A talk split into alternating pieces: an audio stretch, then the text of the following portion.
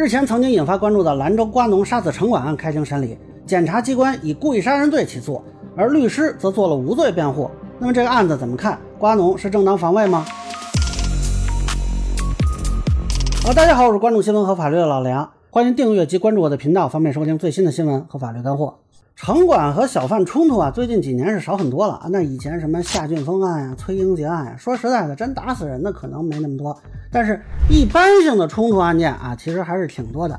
那么经验之谈啊，类似案件出来之后，一定会形成一个混淆，就是把执法是否恰当和伤害是否违法混淆起来。简单说呢，就是城管执法有没有问题啊？这其实是一个行政违法问题，而冲突案件中发生的伤害是治安或者刑事问题。你比如说这个城管执法不对，你可以去行政复议啊，可以去投诉举报啊，可以报警，可以起诉。你不能说你把城管打死打伤啊，这个就不是免责的理由。那么之前啊，各种类似的案子被追究责任也是因为这个缘故啊。果然，我一看这报道，又是在讨论啊城管该不该执法的问题，进而说啊这个瓜农啊是不是杀人就很合理啊？我认为呢，这其实是个干扰项。那么根据公开资料呢，这件事分成两个阶段。第一个阶段啊，就是执法冲突。说在二零一八年七月十七日，在兰州市某小区门口的马路边，城管发现父子三人的瓜农啊在卖瓜，啊，这个就是占道经营嘛。那一开始是劝告驱离，城管就走了，这仨人没走。过会儿城管回来一看，你怎么还在这儿呢？就要收缴卖瓜用的秤。那双方发生了争执。根据澎湃新闻转述多位小区目击居民的说法，当时因为争夺这电子秤，瓜农王爱武打人。被打城管是有护头动作，但是没有还手。那之后呢，就报警了。警察来了之后的处理过程，这点说的不太一样。警方通报是说，经疏导训诫之后，双方离开。检察机关在起诉书上写的是呢，让双方第二天到派出所处理。这一点后来律师还提出质疑了。那么到此为止呢，它就是一个很普通的执法冲突。一般认为呢，依据行政处罚法，城管是有权利收缴物品的。但是无权做人身处罚，抓人不行。所以呢，查处占道经营啊，这很正常啊。这个怎么平衡跟摊贩的关系啊？其实一直是个问题。那么第二阶段呢，啊，就是这个伤害案了，也就是七月十八日被打城管这个副队长李富文带了十几个人，在城关区北面滩新村啊，又跟这父子三人遇到了。这里说法各异，警方通报说是李富文带了十五个人，日常巡查发现占道经营。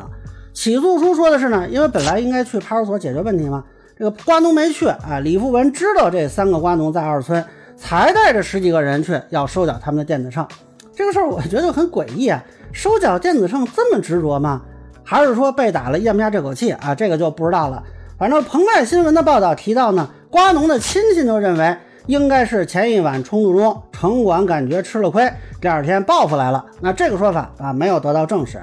总之，这次见面呢，起诉书显示呢是王爱武用铁锤打城管，王爱文也进行了殴打，被城管按倒制服。那王爱武用刀刺两名城管，王爱文起来也追打城管。这个时候，城管就已经散开了，其中有一名叫王祥军的城管受伤倒地，王爱武上去对他的头部连刺十余刀，王爱文用木板又砸了几下，王爱武又用电子秤砸王祥军，最后这个王祥军送医抢救无效死亡。另有两名城管被鉴定为重伤啊！这个案子其实稍微有点复杂，我试着给大家分解一下。首先说城管是什么原因来的啊？为什么要拿走电子秤？这些其实还是干扰项，因为就算城管执法有问题，也不是殴打杀伤的理由，就是你还是要看他的这个冲突过程。北青报的报道中呢，有一个比较有戏剧性的内容，说啊，有一段执法记录仪的内容是事后几个城管谈到了刚刚事发时拍下的视频。那过程中有人说可以裁啊，我这个视频主要是我们打人呢。那辩方律师就质疑呢，当时城管队员可能将原本超过五分钟的现场视频进行了截取、隐匿、毁灭了部分证据。实际上现在也没有人否认说在这个过程中城管有动手的情况。事实上，根据澎湃新闻的报道呢，公诉人称起诉书就没说事发当日城管在执法，不认为城管人员当天进入北面滩新村系执行公务。辩护律师呢这边应该比较意外啊，因为他们本来以为执法行为是否合法合规会成为庭审辩论焦点，那显然公诉人就不打算在这件事上跟辩方纠缠，核心问题就还是在杀人行为本身，这一点我认同公诉人的看法。那么如果啊单纯是一个人打死了另一个人，这是故意杀人，但是王爱武之前有没有被打，这个目前不太清楚，倒是有信息显示王爱文被打了。那不管是谁被打，这个时候他还手就有可能有防卫属性。但问题是手段是否适当，时间是否适时，是否有即刻而现实的危险？那么这个防卫它是否正当？那从手段看呢？这兄弟俩啊都不是徒手打的，用的锤子、刀、木板、电子台秤。那这城管用什么武器呢？哎，目前没有相关的信息。那从时间上看呢？这两个人啊，呃，之前这个参与打斗什么的，这个当然是有，但是都在王湘军倒地之后实施的刀刺和殴打。那这个时候王湘军没有可能实施伤害行为，所以就谈不上防卫。那么如果独立看，恐怕就很难认定是正当防卫。至于危险性的问题，这个时候就要考虑，哎，整个的这个打斗过程以及周围那十几个城管的角色。如果说这十几个人也都参与殴打兄弟两个人，而且让人足以认为存在威胁生命安全的可能，那么采取器械啊杀伤其中之一，这个也可能是构成正当防卫的。我个人认为，这个时候要考虑两点：第一呢，如果死者王湘军之前有殴打行为，他这个殴打行为是什么程度的？是一般性的冲突的击打啊、推搡啊？还是说啊，已经威胁生命安全了。第二，到底有多少人参与了殴打？去了十几个人，是十几个人都在打吗？这其中有没有王湘军？如果说人数并不多，或者击打行为杀伤力不大，并不存在非常大的危险啊，那就不存在需要杀伤以阻吓其他人的必要啊，就可能会不被认为是正当防卫。但如果啊，十几个人一起殴打，这其中还有王湘军。那么，即便王湘军倒地，仍然存在起身继续威胁王家兄弟人身安全的可能。这个时候就可能会构成特别防卫。那么，对于手段和时间就要适度的放宽。现在呢，恰恰是这个打的过程啊，其实不是特别清晰啊，特别是关于死者王湘军的部分。这《北京青年报》的报道说呢，哎，执法记录仪拍到有一名城管队员对王爱文进行推搡，用手攻击，猛推其下巴，用肘击打他的脖子。啊，那这个城管队员到底是谁呢？啊，这里也没说。那接着呢，说这个李富文也对王爱文进行了攻击。随着几个人陷入推搡，更多的城管队员围了上去。注意，这里没有提到死者王湘军打人，包括澎湃新闻的报道也都没有提到死者生前有主动殴打他两个人的行为。那么他是打人还是阻止打人？哎，这个就不知道了。现有的报道中呢，只是提到说啊，有一段视频显示这个王爱武。冲向了李富文、王祥军等多名城管围向王爱武，你说他还是用的围。那么王爱文上前与王祥军发生了厮打，这个厮打是什么概念？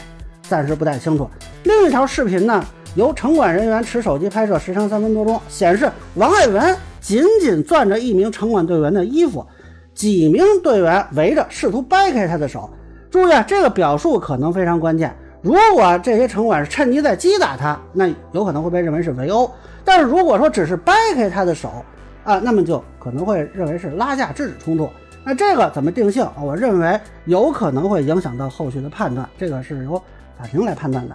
而王爱文在庭上称呢，在这段视频前，城管队员对他进行了殴打，但是这里边没有提及这个殴打是多少人啊，什么程度？关键是没有提到是否有王祥军。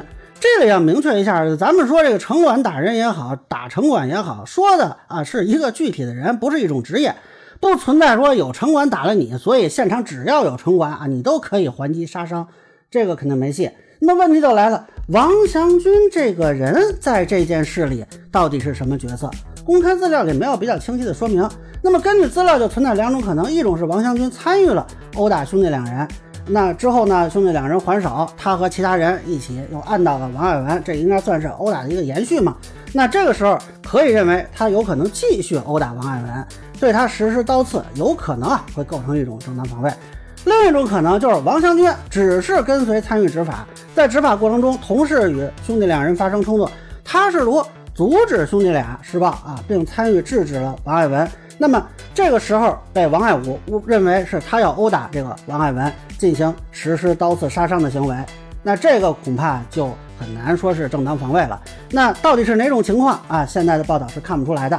更关键的是啊，当时这两兄弟对已经倒地的王祥军实施殴打的时候，王祥军本人他是否有迹象可以起身呢？那以及周围是否有其他的城管可以继续实施侵害呢？根据目前的公开信息看，至少有一段时间内。王祥军是完全丧失起身能力，并且周围没有其他城管队员。同时，根据一份王家同乡写下的事发经过文字证明，是城管先跑开，然后才捅的人。那人都跑开了，地上躺了个人，你还有防卫的必要吗？当然了，这个文字证明是否准确，我不确定啊，需要比对其他的证据来判断。但是目前看伤势鉴定啊，对王家兄弟并不有利。死者王祥军是锐器刺破肺脏，致失血性休克联合开放性颅脑损伤死亡。这里脏器被刺破，可能还是发生在冲突过程中。颅脑损伤显然是他倒地之后王爱武导致的。那这个时候你对他脑部连刺十余刀，是为了防卫呢，还是为了报复呢？而王爱文上去再次击打，或许啊不是致命伤，但是是否延迟了被害人获得救助的时间呢？所以如果仅基于目前的资料啊，我个人会认为彻底认定正当防卫可能比较困难，呃，防卫过当的可能性会更大一些。那其实呢，辩护律师也认为这个王爱武可能存在防卫过当的问题，但是律师认为王爱文的行为完全是基于受到城管队员殴打和攻击后的正当防卫，这一点我认为存在个疑问啊，就是王爱文或许是受到了殴打。但是他是否受到了王祥军的殴打呢？如果王祥军没有殴打他，而他实施防卫是参与杀死王祥军，特别是王祥军在倒地之后，他仍然继续殴打，那这个行为怎么评价？律师的说法是呢，哎，是遭城管队员攻击后短时间内的激情反应，当时无法意识到啊，这个对方已经受重伤。那么这个激情反应是否可以免责呢？还是那句话，还是防卫吗？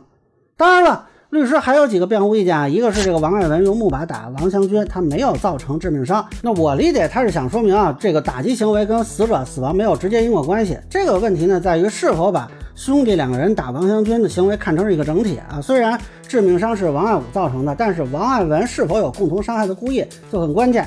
那检察机关就认为王爱文没有制止弟弟王爱武的暴力行为。存在共同故意杀人，律师这边就提出呢，王家兄弟与城管冲突并没有交流，在看到王爱武持锤后啊，王爱文还曾伸手阻拦。那么王爱武持刀伤人时呢，王爱文还被按在地上。那随后他起身冲向李富文，并与其厮打在一起，对王爱武持刀伤害王祥军的情况并无认知。包括前面提到说事后啊进行击打，认为是激情反应，所以认为呢，王爱文并没有和王爱武一起实施杀人的这种主观意图。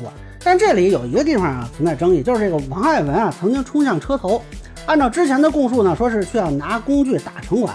那如果这样，他至少有共同伤害的故意呢？但是后续呢，哎，他当庭翻供了，说没说过这话。有趣的是呢，据说这个关键的笔录的同步录像没有声音，那律师就质疑啊，法庭没有对此采取这种排非的调查程序。这个供述的证据效力，我觉得得存疑啊，暂时不好判断。这个就只能是看将来法庭给答案了。那最后还有一个问题，就是王爱武是不是无责任能力人啊？如果说是，那就不追究刑事责任，因为他是精神分裂症嘛。但是这个跟王爱文是否有罪其实没有什么关系啊，不是说你跟一个精神病人共谋杀人，所以你就没罪了。那这个问题呢，只跟王爱武的刑事责任有关。目前看他的律师认为王爱武是无责任能力，那检察机关认定的是限制责任能力，呃，这个就只能是从轻减轻。那么。现在有一个裁定啊，说他目前处于发病期，应评定为无受审能力。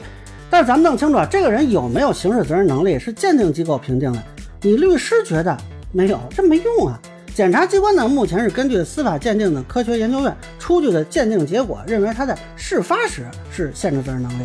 那即便说王爱武现在是无能力，跟他事发时时候是否有能力，并没有必然的联系。现在光这么看的话啊，如果没有新的鉴定，那就只能认定为是限制责任能力，呃，这个后续呢就看啊，比如比如说新的鉴定啊，这法院也不能一拍脑袋说，哎，我看着他像就给他判了，这是不太可能的。那这个案子综合来看呢，我觉得其实需要明确的东西还有很多，暂时是不能做一个明确的判断。但是我觉得当地城管的执法，甚至包括公安机关的执法，似乎都有检视完善的必要。那很快又要到夏天了，估计摆摊经营的也会增多。怎么平衡城市秩序管理和小贩谋生需求，包括对农民进城销售产品的这种需求？我觉得这都不是一个判决能够解决的问题。我也可不容易啊！我给你磕到中上。那么以上呢，就是我对瓜农杀伤城管案的一个分享。个人浅见难免说了，也欢迎不同意的小伙伴评论区、弹幕里头留言。如果您觉得说还有点意义，您可以收藏播客老梁不郁闷，方便收听最新的节目。谢谢大家。